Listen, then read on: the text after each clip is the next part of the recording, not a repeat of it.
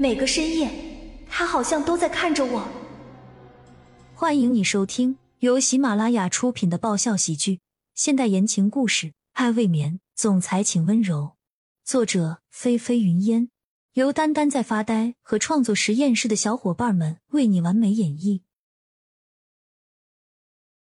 第五集，江曼不想跟他们一般见识，他用手指沾湿了水，轻柔的抹了抹骆君莫紧闭的双唇。骆大哥，你这么好看的薄唇，开裂了可就不好看了。骆君年站在一旁就那么看了，目光又是一阵收紧。过去自己和江曼谈恋爱的时候，江曼从来没有这样对待过自己。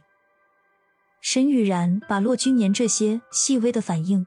全都看在了眼里，他走到了江曼的身边，从包里拿出一张纸来，笑着递给他看。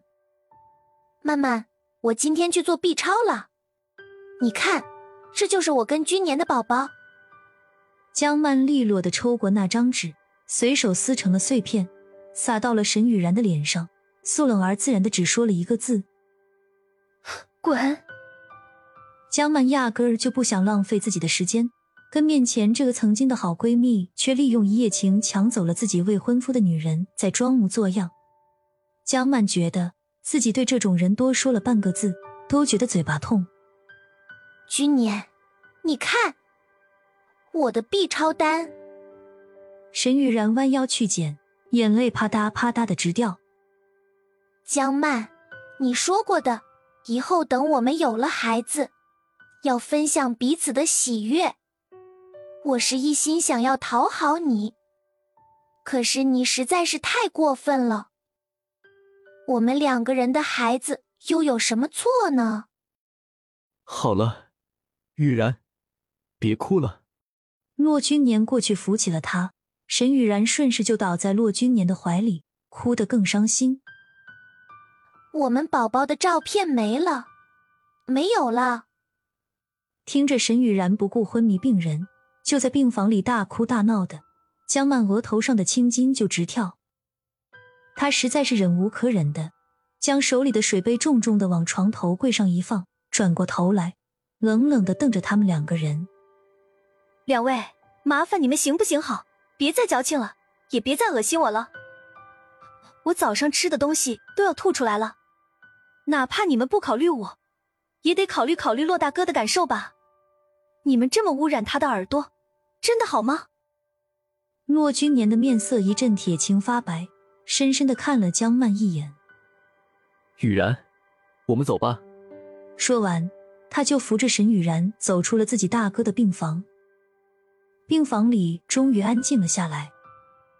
江曼坐在骆君莫的病床边上，下意识的回想起了自己跟骆君年曾经拥有过的那些美好时光，鼻子不由得发酸。就好像有一双无形的大手在不断的揉捏着他柔软的心脏，一会儿收紧，一会儿放开，一会儿碾碎，让他感觉疼的都快要无法呼吸了似的。心痛的感觉将他的思绪又拉回到了现实中来。他转过身，故作坚强的重新拿起水杯，再次靠近了骆君莫的脸颊，一边继续帮他润唇。一边心里头还是难以挥去那缠绕不散的难过心情，低声的自言自语道：“骆大哥，你说我是不是很凶又很没用啊？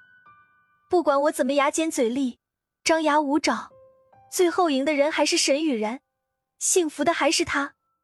而现在的我，什么都没有，输的是一无所有啊！”蓦然的一滴眼泪落在骆君莫的俊脸上。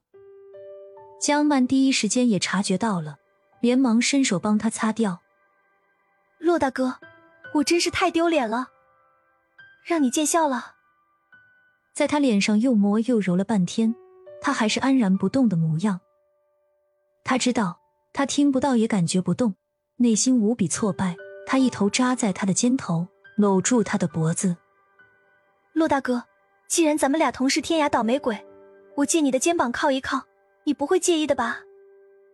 骆君莫的身体很温暖，肌肤上有淡淡的男人的香气，感觉还算不错。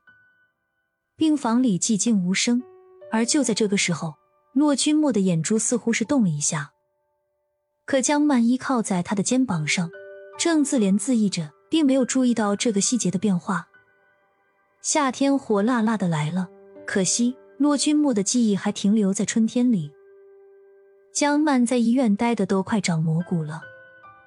他每天对着骆君莫那张脸，抬头是骆君莫，低头也是骆君莫。用江曼的话说，要不是骆君莫长得帅，十分耐看，恐怕他早就精神分裂了。本集完，欢迎订阅本专辑《爱未眠》，总裁请温柔。